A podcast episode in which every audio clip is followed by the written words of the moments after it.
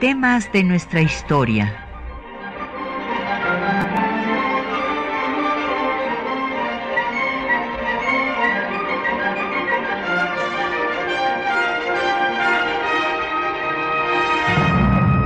Un espacio que difunde el conocimiento del pasado para comprender nuestro presente.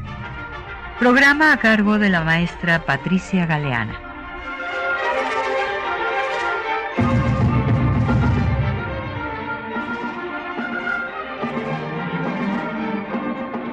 Buenos días.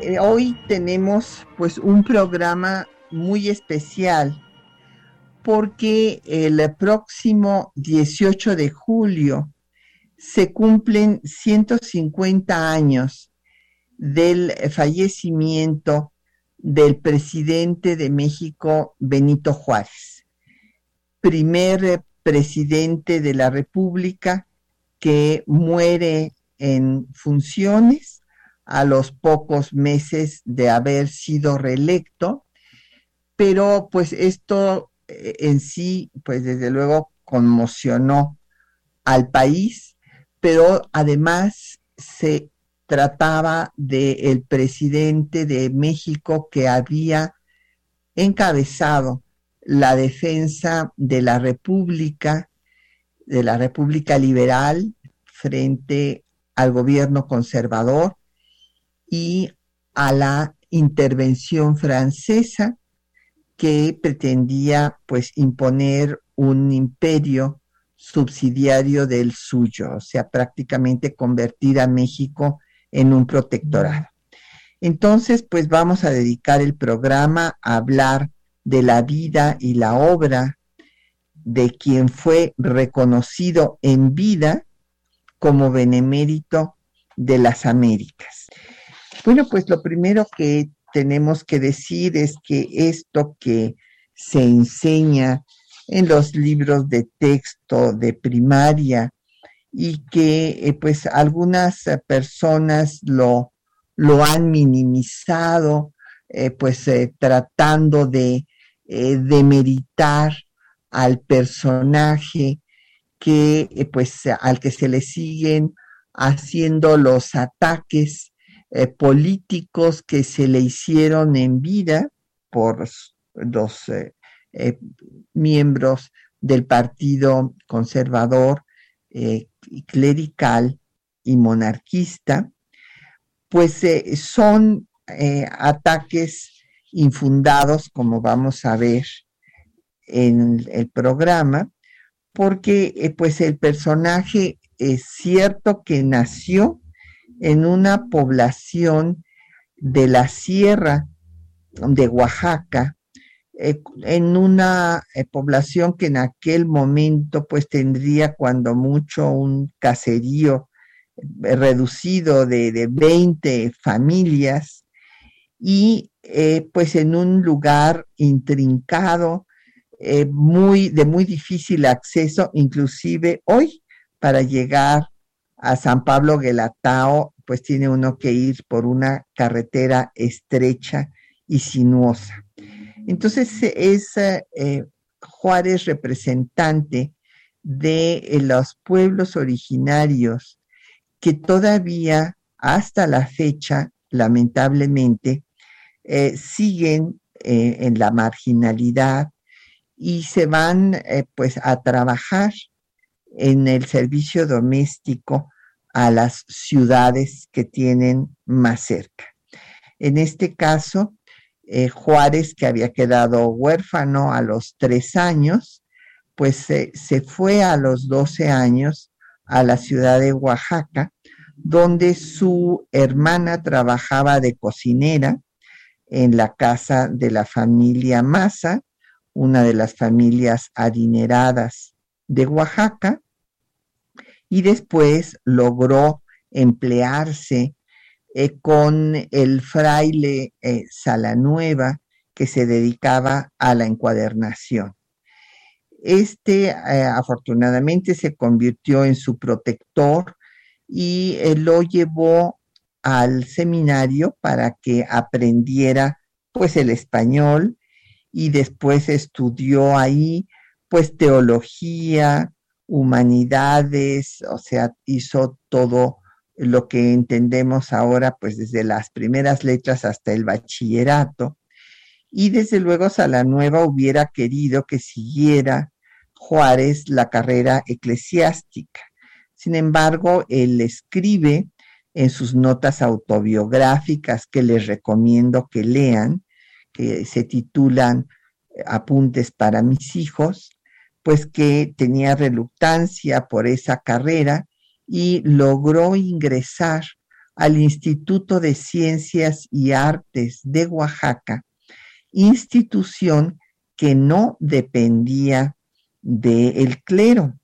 Y por esta razón eh, los miembros eh, de la corporación eclesiástica eh, pues lo llamaban, la llamaban en forma pues terrible, condenándola como una casa de prostitución y a los maestros y alumnos les llamaba herejes.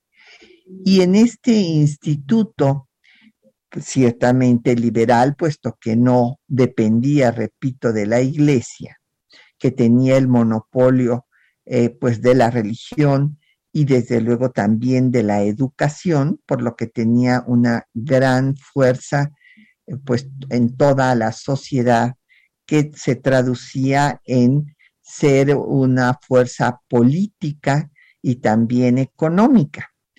Entonces, en este instituto, Juárez va a ser el primer abogado, va a ser el primero que se titule como abogado y va a tener también una carrera académica. Esto es importante de destacar no solamente dio clases de física, sino fundamentalmente de derecho, de derecho romano, de derecho canónico, de derecho civil, y fue secretario del instituto y después su director. Cabe destacar que cuando vino la amenaza y el desembarco del eh, ejército español en Tampico para eh, tratar de reconquistar eh, pues a México, va a haber en diferentes regiones del país pues mexicanos que se organicen para la defensa de la independencia de México y entre ellos está Benito Juárez, que se incorpora a la milicia cívica. Eh, después, eh, pues ya eh, el asunto no llegó desde luego hasta Oaxaca. Como sabemos, los españoles fueron derrotados y se fueron, se regresaron a, Cuba de donde habían partido y se va a firmar el Tratado de Paz con España hasta después de la muerte de Fernando VII en 1836.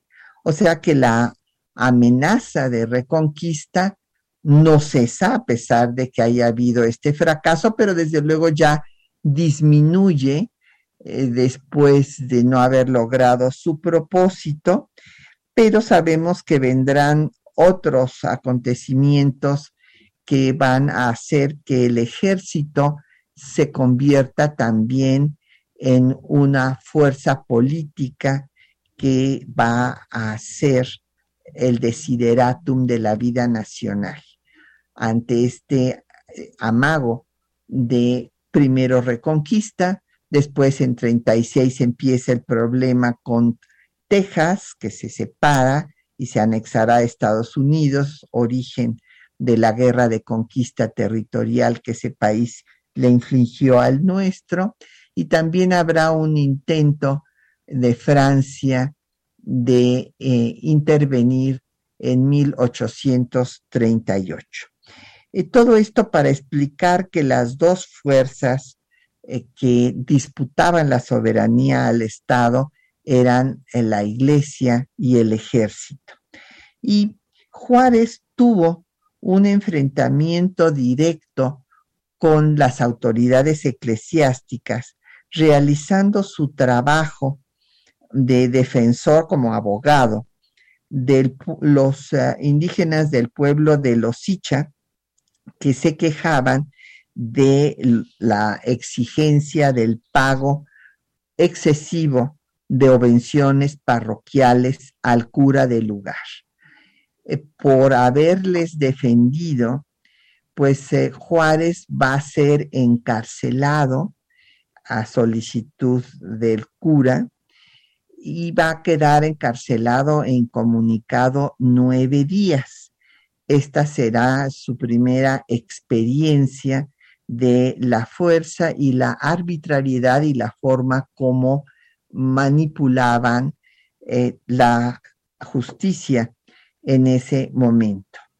Después se va a adherir a la masonería con el nombre de Guillermo Tell, y es muy importante recordar que Guillermo Tell era un suizo que se oponía a la dominación de los Habsburgo, que eh, pues eh, ironía de la vida que después se va a enfrentar justamente a un Habsburgo que pretenda gobernar a México.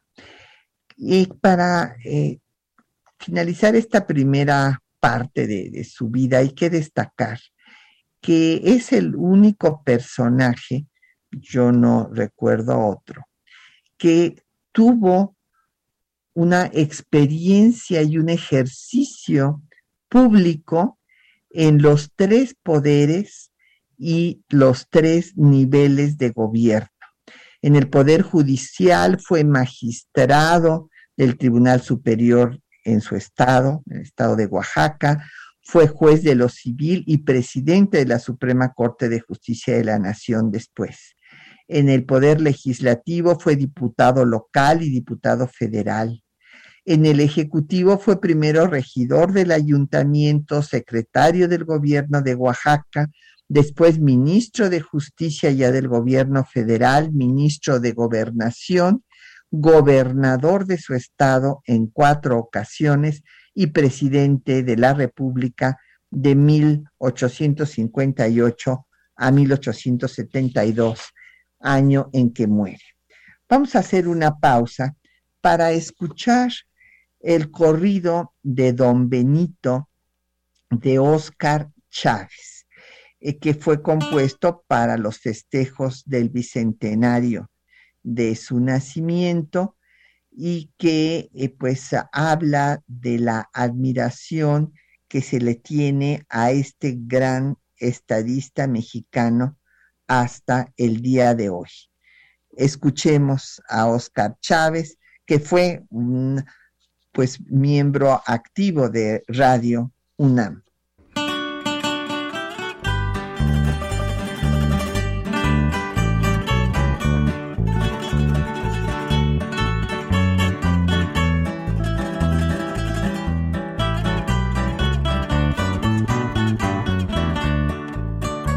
San Pablo Gelatao del estado de Oaxaca nació don Benito Juárez en un pobre jacalón. Sus padres se le murieron, huerfanito lo dejaron, mas al fin lo recogieron sus parientes más cercanos que lo hicieron pastorcito para cuidar sus ganados. Y así creció Benito en los cerros del lugar. Y queriendo ser muy leído y valer en donde quiera dejó chivos y borregos y a la escuela fue a estudiar y aprendió sus lecciones, rete bien ya la carrera, siempre fue de los mejores por su gran capacidad. Fray Antonio Salanueva lo ayudó de buen agrado y llegó a ser licenciado tropiezo y de un jalón.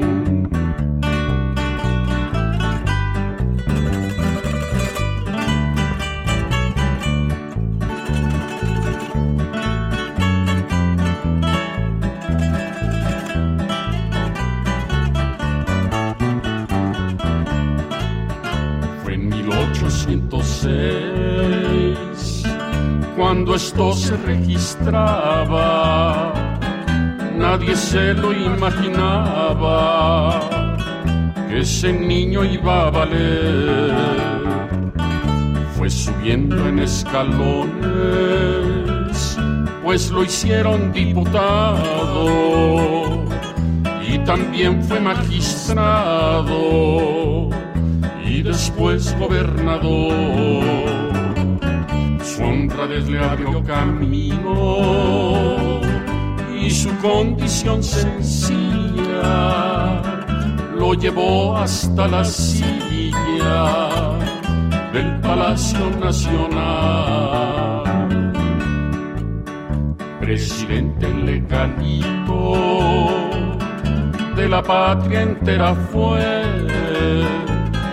Desde entonces don Benito es un símbolo de ley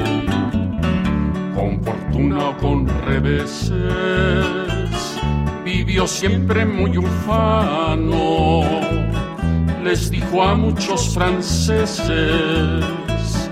lo que vale un mexicano, sin quererlo me desvío entre tunas y nopales y de don Benito Juárez el corrido se acabó.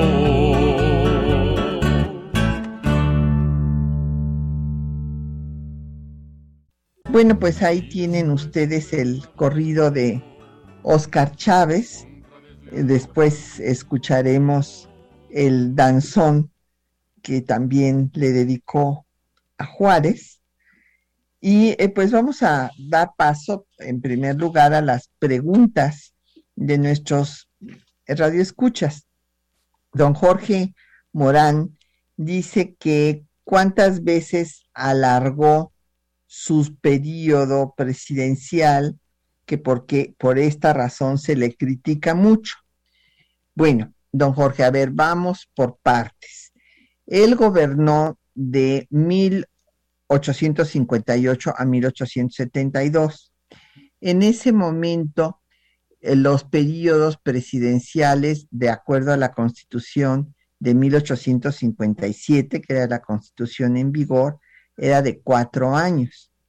Pero Juárez ocupó la presidencia porque eh, recordarán que Ignacio Comonfort, que había eh, sido el eh, sustituto de don Juan Álvarez al triunfo de la revolución de Ayutla, esta revolución eh, que acabó con la era santanista, pues eh, don Juan Álvarez dejó el Ejecutivo, prefirió regresarse a sus tierras del sur y entonces Comonfort quedó primero eh, como presidente provisional, pero después fue electo de acuerdo a la constitución de 1857 recién promulgada el 5 de febrero de ese año. Sin embargo, como hubo un levantamiento en contra de la constitución, porque esta constitución fue condenada por la Iglesia, porque fue la primera en la historia de México en no establecer la intolerancia religiosa y facultar al Estado para legislar en materia de culto, por lo que la libertad eh, pues de, creencias quedaba implícita en la Constitución. Entonces eh, la Iglesia la condenó y excomulgó a todo aquel que la jurara.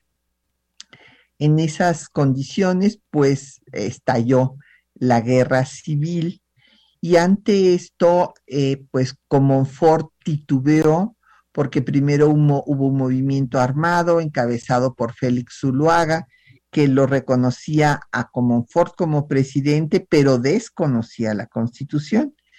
Y entonces Comonfort eh, mandó a detener a Juárez, que era el presidente de la Suprema Corte de Justicia en Palacio Nacional, junto con Isidoro Olvera, que era el presidente del Congreso, formado nada más por una sola Cámara, en, de acuerdo a la Constitución de 57, y eh, en este escenario, pues como Ford eh, creía que se iba a quedar con el poder, pero resulta que Zuluaga cambia de parecer y desconoce posteriormente también a Comonfort y se erige él como presidente de lo que llaman el Supremo Gobierno Conservador.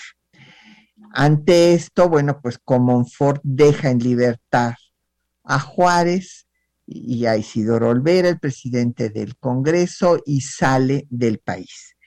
Y Juárez, de acuerdo a la Constitución, ocupa la presidencia porque la Constitución de 57 estableció que a falta del presidente, el no habría vicepresidente, como se había establecido en la constitución de 24, que había traído muchísimos problemas, porque imaginen ustedes que el vicepresidente era el rival del presidente, o sea, era el que quedaba en segundo lugar de las votaciones. Entonces, en todo el tiempo que estuvo en vigor la constitución de 24, pues resulta que el vicepresidente conspiraba siempre en contra del presidente para ocupar su lugar y esto contribuyó a la inestabilidad política. Entonces, la constitución de 57 suprimió la vicepresidencia, que de hecho ya había sido suprimida desde 47, eh, cuando se restableció la constitución de 24 y se le incorporó el juicio de amparo.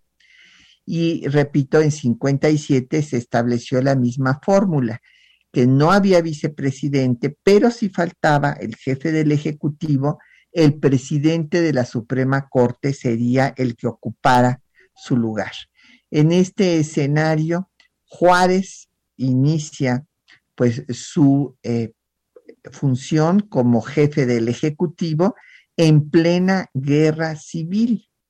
Entonces, cuando termina el periodo por el que había eh, pues el periodo presidencial que eh, había iniciado en 57 y terminaba en 61, pues resulta que eh, González Ortega quería ocupar el lugar. González Ortega pues era un general que había tenido victorias importantes, entre ellas va a ser el que derrote a los conservadores en la batalla de Calpulalpan, que le da el triunfo al eh, gobierno liberal, que era el gobierno constitucional, no hay que olvidarnos de esto, y entonces quería quitarle eh, la presidencia Juárez, pero eh, Juárez va a ser electo solo por tres votos.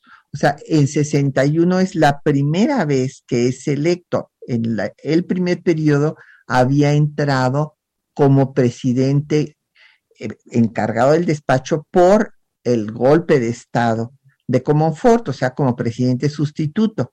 Y ya va a ser presidente electo constitucionalmente en 61, pero les repito, eh, la situación era muy difícil, había mucha división, los partidarios de González Ortega y, repito, solo gana por tres votos. Después viene, pues como sabemos, la intervención francesa y cuando acaba el periodo en 65, de nueva cuenta, González Ortega quiere apoderarse, o sea, ser él el presidente, porque en ese momento él era el presidente de la Suprema Corte de Justicia de la Nación pero aquí eh, pues eh, hay un consenso entre los liberales de que no era el momento de cambiar de presidente. En 65 hay que recordar que ya tenía un año Maximiliano de haber llegado al país. Eh, Francia había reforzado al ejército interventor que se encontraba asolando las diferentes regiones del país. En un momento muy difícil, una, pues un momento además excepcional, había lo que se llama un estado de excepción y por lo tanto Juárez prorroga su mandato. Y eh, pues después en 67 va a ser reelecto y la segunda reelección será en 72.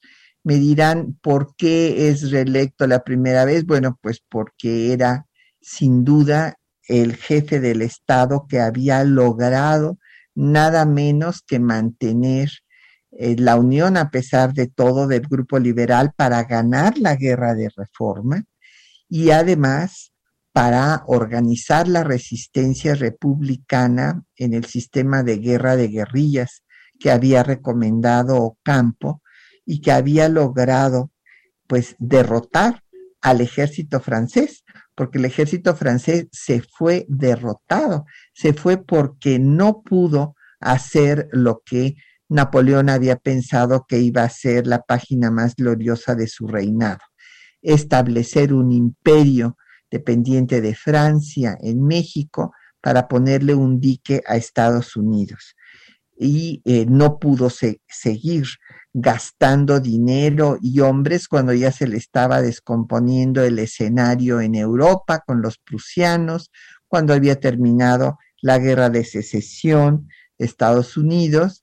Y entonces en ese escenario Después de haber llegado al país, empezó a llegar eh, los efectivos franceses desde finales de 1861 y en 66, después, pues ya de más de cuatro años de ocupación sin lograr su objetivo, anuncia que se van las tropas de Francia y bueno, pues después de esto, eh, cuando salen los últimos efectivos a principios de 67, pues caerá el imperio.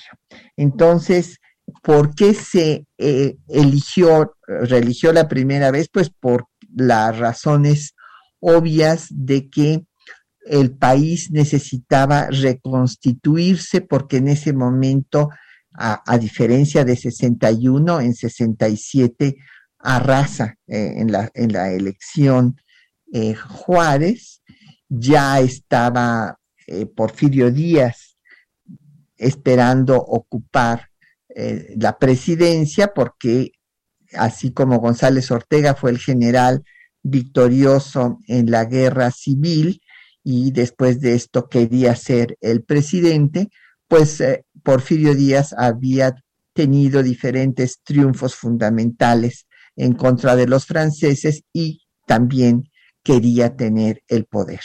Entonces, la primera vez eh, que se relige, pues el país estaba incendiado. Esto quiero eh, recalcarlo. Eh, a veces la gente cree que después de que se van los franceses y que es fusilado Maximiliano Miramón y Mejía en el Cerro de las Campanas, el 19 de junio de 67, ya todo se pacificó, pues no, seguían eh, facciones gavillas de conservadores por diferentes partes del país, estaban ya los partidarios de Porfirio Díaz apoyándolo, pero además había bandolerismo, había movimientos de eh, los eh, indígenas que lanzaban de Estados Unidos para México, o sea, el país estuvo incendiado hasta el día de la muerte de Juárez. Entonces se necesitaba la estabilidad política y por esto es que se relige la primera vez y la segunda, que es cuando muere, está la explicación en una carta que le escribe el propio Juárez a su yerno, que era pues eh, su persona de más confianza con la en su correspondencia podemos entender las acciones de Juárez, le escribe que está seguro que Porfirio Díaz le va a ganar la presidencia a Sebastián Lerdo de Tejada y que él no puede permitir que un militar llegue a ocupar otra vez el poder. Acuérdense que él se había enfrentado a Santana y estaba absolutamente en contra de que un hombre en armas ocupara la presidencia. Defendió, y por esto es que tiene la segunda reelección, quería que se institucionalizara la autoridad civil sobre la iglesia y el ejército. Vamos a hacer otra pausa, ahora vamos a escuchar pues eh, todos los, eh, bueno, el principal discurso que se da en el momento en el que el presidente Juárez es sepultado en el Panteón de San Fernando por José María Iglesias y también la crónica de lo que acontecía en la ciudad por uno de los opositores a Juárez, Julio Zárate. Escuchemos.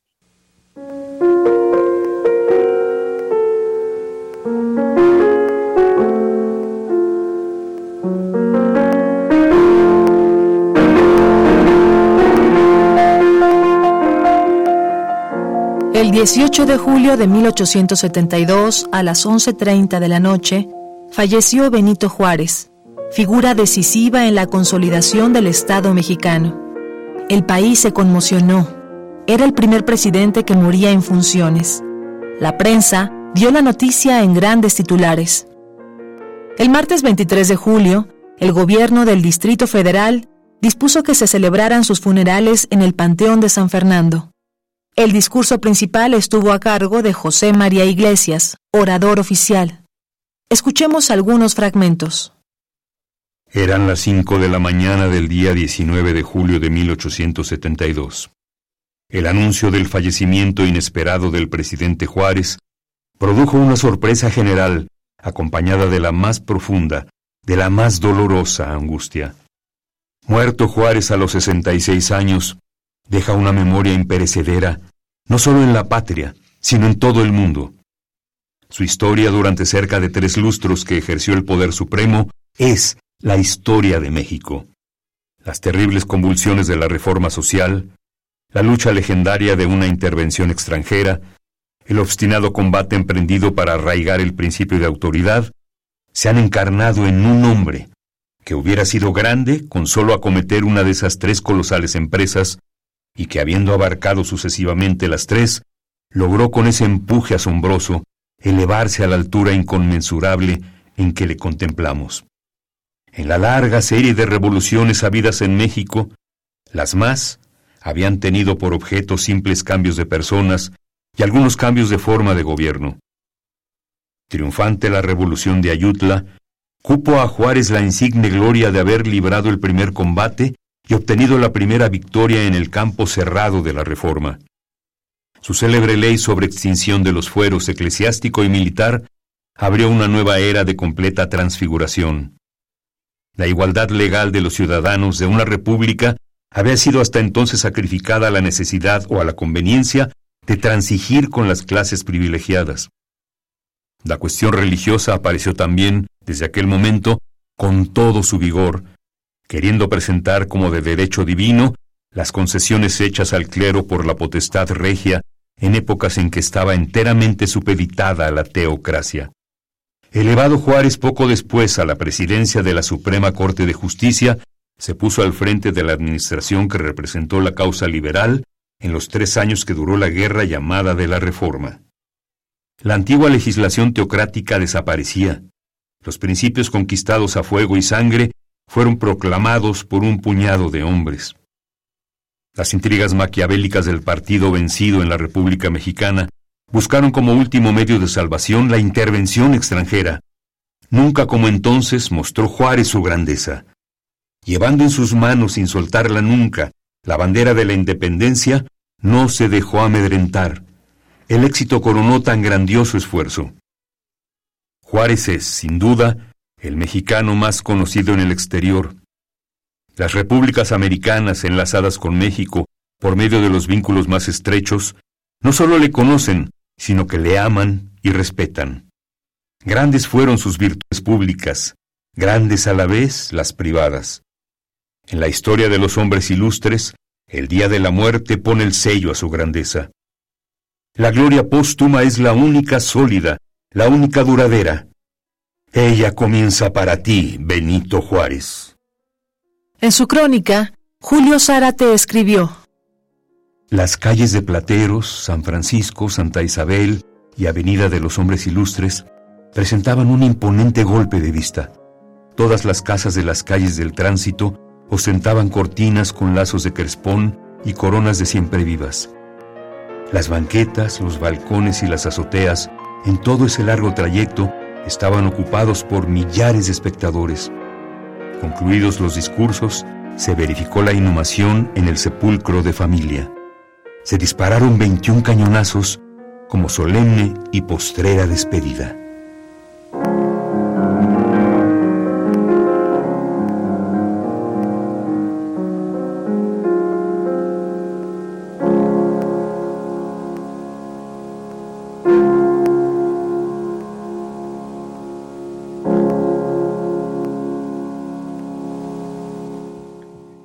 Bueno, pues ahí escucharon ustedes el discurso de don José María Iglesias en homenaje eh, de Juárez, el presidente Juárez, y pues la crónica de Julio Zárate que hablaba pues de cómo la población se volcó a las calles para darle pues la despedida al presidente. Eh, hay otras muchas preguntas y comentarios, les voy a dar paso. Doña Josefina Cruz eh, nos pregunta que por qué no hizo Juárez más carreteras a su pueblo. Bueno, doña Josefina, eran momentos muy difíciles. Sí fue gobernador cuatro veces, pero eh, pues no, cuatro veces en las que nada más estuvo un año fue en 48, que imagínese usted, era cuando pues se perdió la, la guerra con Estados Unidos, desde, este, la situación era terrible, desastrosa para todo el país. En 49, 55 y 57, pero fue por muy breve tiempo y en lo que él se centró fue en abrir escuelas. Esto es algo muy importante. Nunca se habían abierto tantas escuelas como las que abrió él como gobernador de Oaxaca. Y eh, pues es que él mismo había sufrido, inclusive si leen los apuntes para mis hijos, verán cómo él hablaba de la discriminación que había para eh, los eh, niños indígenas en las escuelas de primeras letras en la ciudad de Oaxaca, cuando lo manda a aprender bien español Sala Nueva, y entonces se centró en el tema educativo. ¿Que por qué se volvió masón? Pues porque era liberal, eh, doña Josefina. Él no estaba de acuerdo con que eh, la iglesia eh, tuviera eh, una ah, actividad política utilizando su ministerio sacerdotal. Es más, el clericalismo ha sido condenado por algunos papas y algunos teólogos católicos que señalan que la utilización de la calidad sacerdotal no debe de eh, llevar a actos eh, políticos porque eso distraen a los sacerdotes de su función espiritual.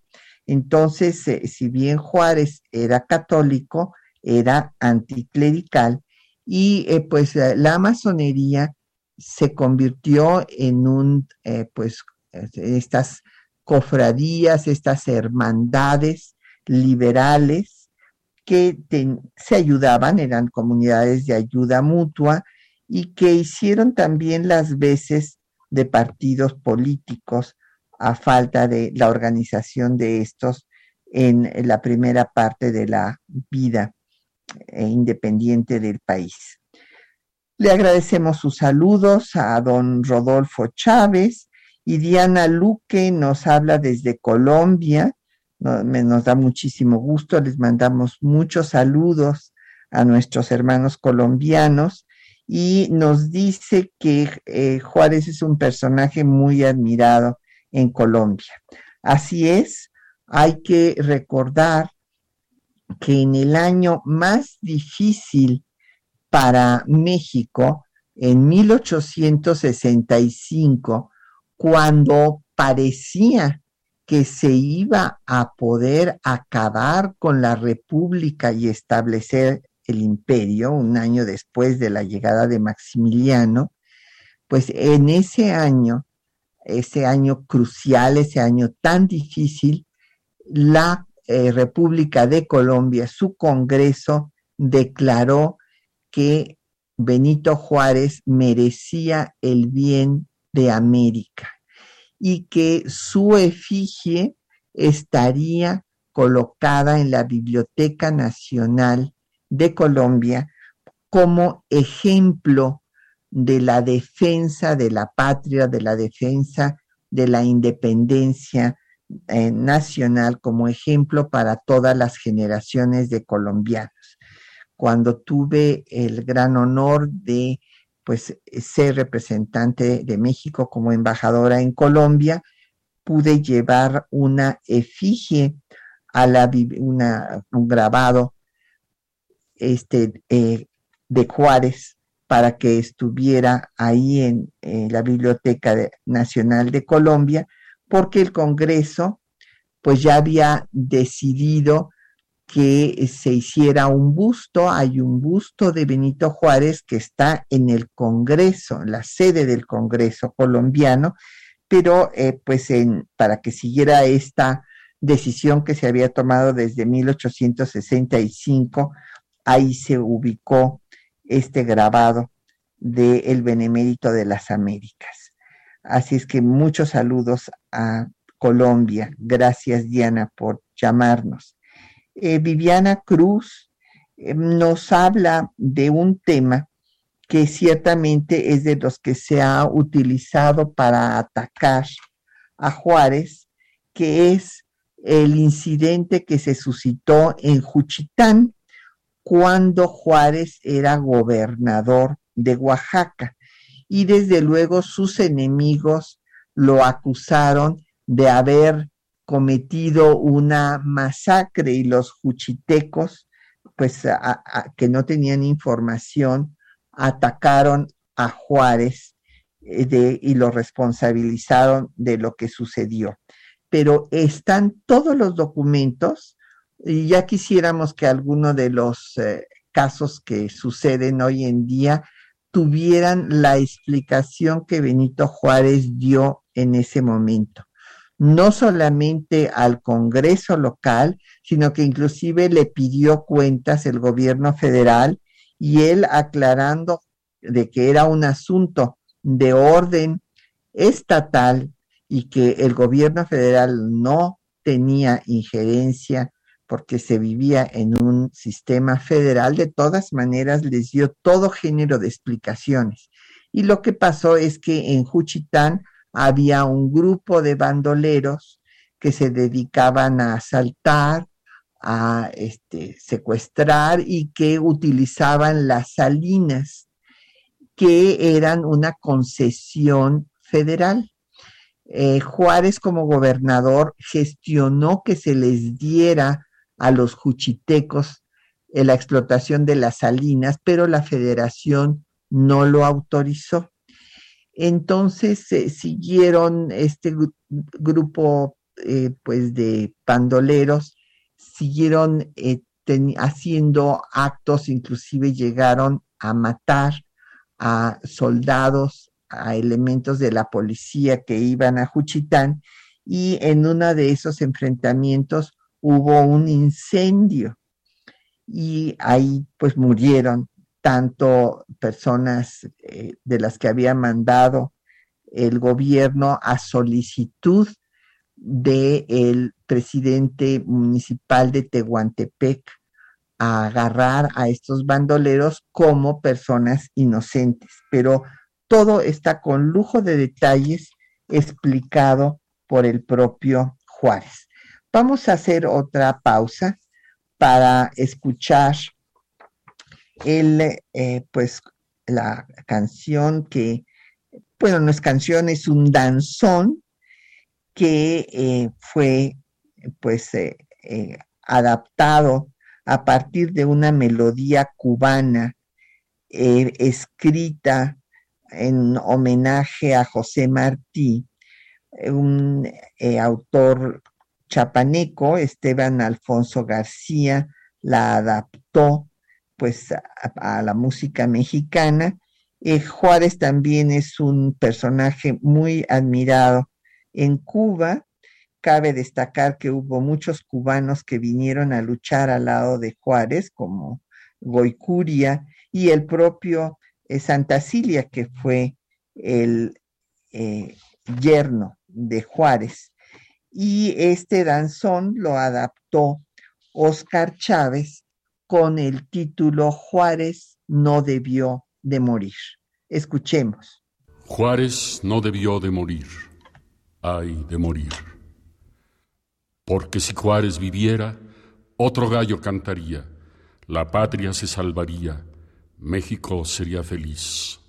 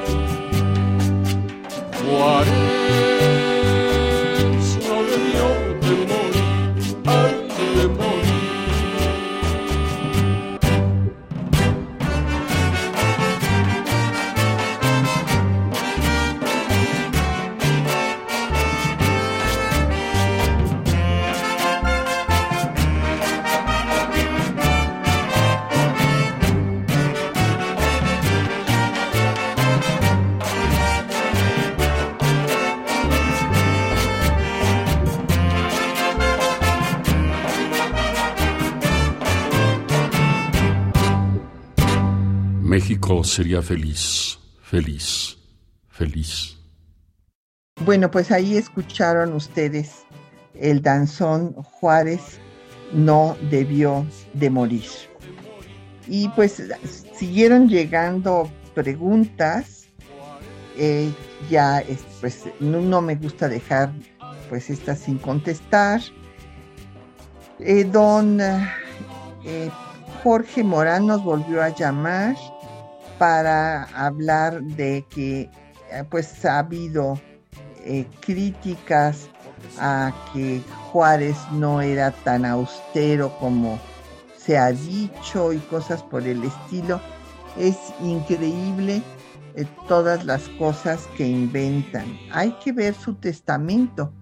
En su testamento lo pueden ustedes ver en eh, la obra monumental de Jorge L. Tamayo, que gracias a un colega historiador de la UAM está al alcance eh, de todo mundo en, en internet.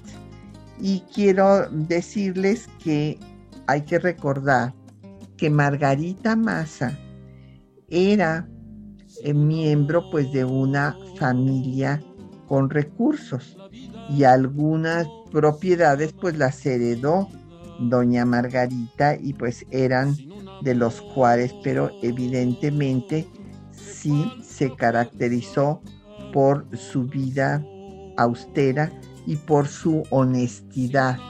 Esto reconocido por sus más terribles enemigos.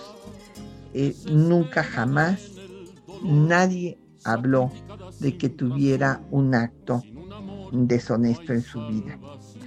Eh, Juan Carlos González Montaño pregunta que, cuál creo yo que fue un punto débil o algo que no debió haber hecho Juárez. Pues mire, Juan, Carlos, es difícil encontrar, la verdad me parece que eh, Juárez es un gran estadista. Como decía yo, no hay otro personaje que haya tenido la formación jurídica, por una parte, en, en, un país que estaba en construcción, hacer valer y respetar la constitución fue un elemento central en su vida.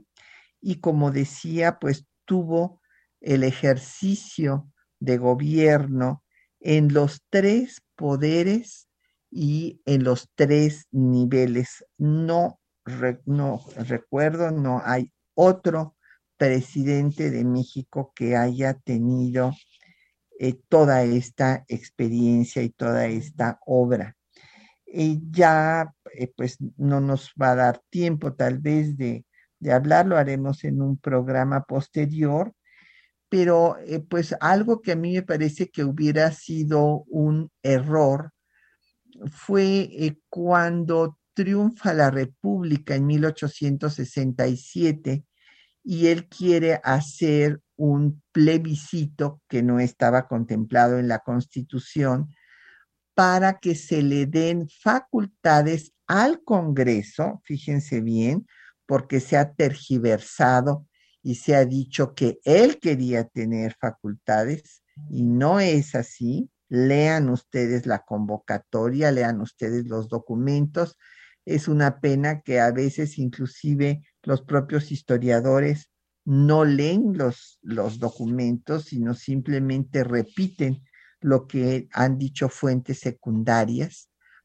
Y cuando leen los documentos se dan cuenta de que él quería que se le pudiera dar facultades al Congreso para poder hacer reformas constitucionales sin esperarse a que todos los estados de la República tuvieran pues constituidos sus congresos porque esto no se sabía cuándo iba a pasar, o sea, había que pacificar al país. Y para esto se consideraba importante que hubiera una serie de reformas, entre ellas la creación del Senado, y otra que él pensó fue devolverle el voto pasivo al clero. A mí me parece que esto habría sido un error, eh, porque si en efecto en ese momento la iglesia había perdido fuerza, pues porque pues había sido un fracaso toda la intervención que había auspiciado la Iglesia Católica, el propio Papa, apoyando a Maximiliano y cuando presentaron a la guerra de reforma como una guerra de religión, eh, pues acusando a Juárez y a los liberales de que querían acabar con la religión católica, cosa falsa, porque no era una guerra religiosa, era una guerra en la cual lo que se estaba disputando era el poder. Entonces, en ese sentido, pues sí, había que eh, pues hablar de la situación de la iglesia y Juárez consideraba que ya se le había derrotado y que eh, pues como ciudadanos deberían de poder no solo votar, sino ser votados. Pero pues como vemos, después la iglesia retomó su poder político, eh, fundamentalmente en la dictadura porfirista, y después se enfrentará a, eh, las, a la constitución. De hecho, se enfrentó con una guerra cristera ya a Sebastián Lerdo de Tejada, cuando este dio rango de constitucional a las leyes de reforma. Entonces, creo que el pensar que ya habían sido derrotados políticamente, pues eh, era muy optimista de su parte. Don Juan Salazar eh, nos manda saludos y bueno, pues eh, es importantísimo que en, el minuto que nos queda destacar que Juárez pues llevó a cabo la reforma de las estructuras del país para acabar con las supervivencias coloniales, para que se consolidara el Estado nacional, entendido como el Estado liberal de derecho. Triunfó la República sobre la monarquía, se impuso la autoridad civil a la iglesia y también al ejército. Se, eh, pues Juárez representó la reivindicación de la raza sometida y también estableció los principios de la política exterior con la doctrina Juárez de no intervención y autodeterminación pacífica de los pueblos. Pues ya se nos acabó el tiempo. Eh, agradecemos mucho su atención y pues le damos también las gracias a nuestros compañeros que hacen posible el programa. En la cápsula María Sandoval y Juan Stack, en el control de audio Socorro Montes, en la producción Quetzalín Becerril, hoy estuvo en los teléfonos Bárbara Puga y Patricia Galeana se despide de ustedes hasta dentro de ocho días.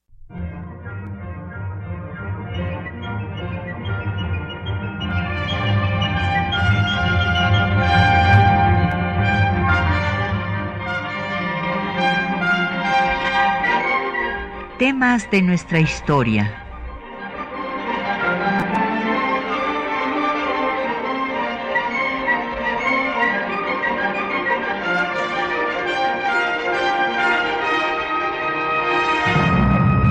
Un espacio que difunde el conocimiento del pasado para comprender nuestro presente. Programa a cargo de la maestra Patricia Galeana.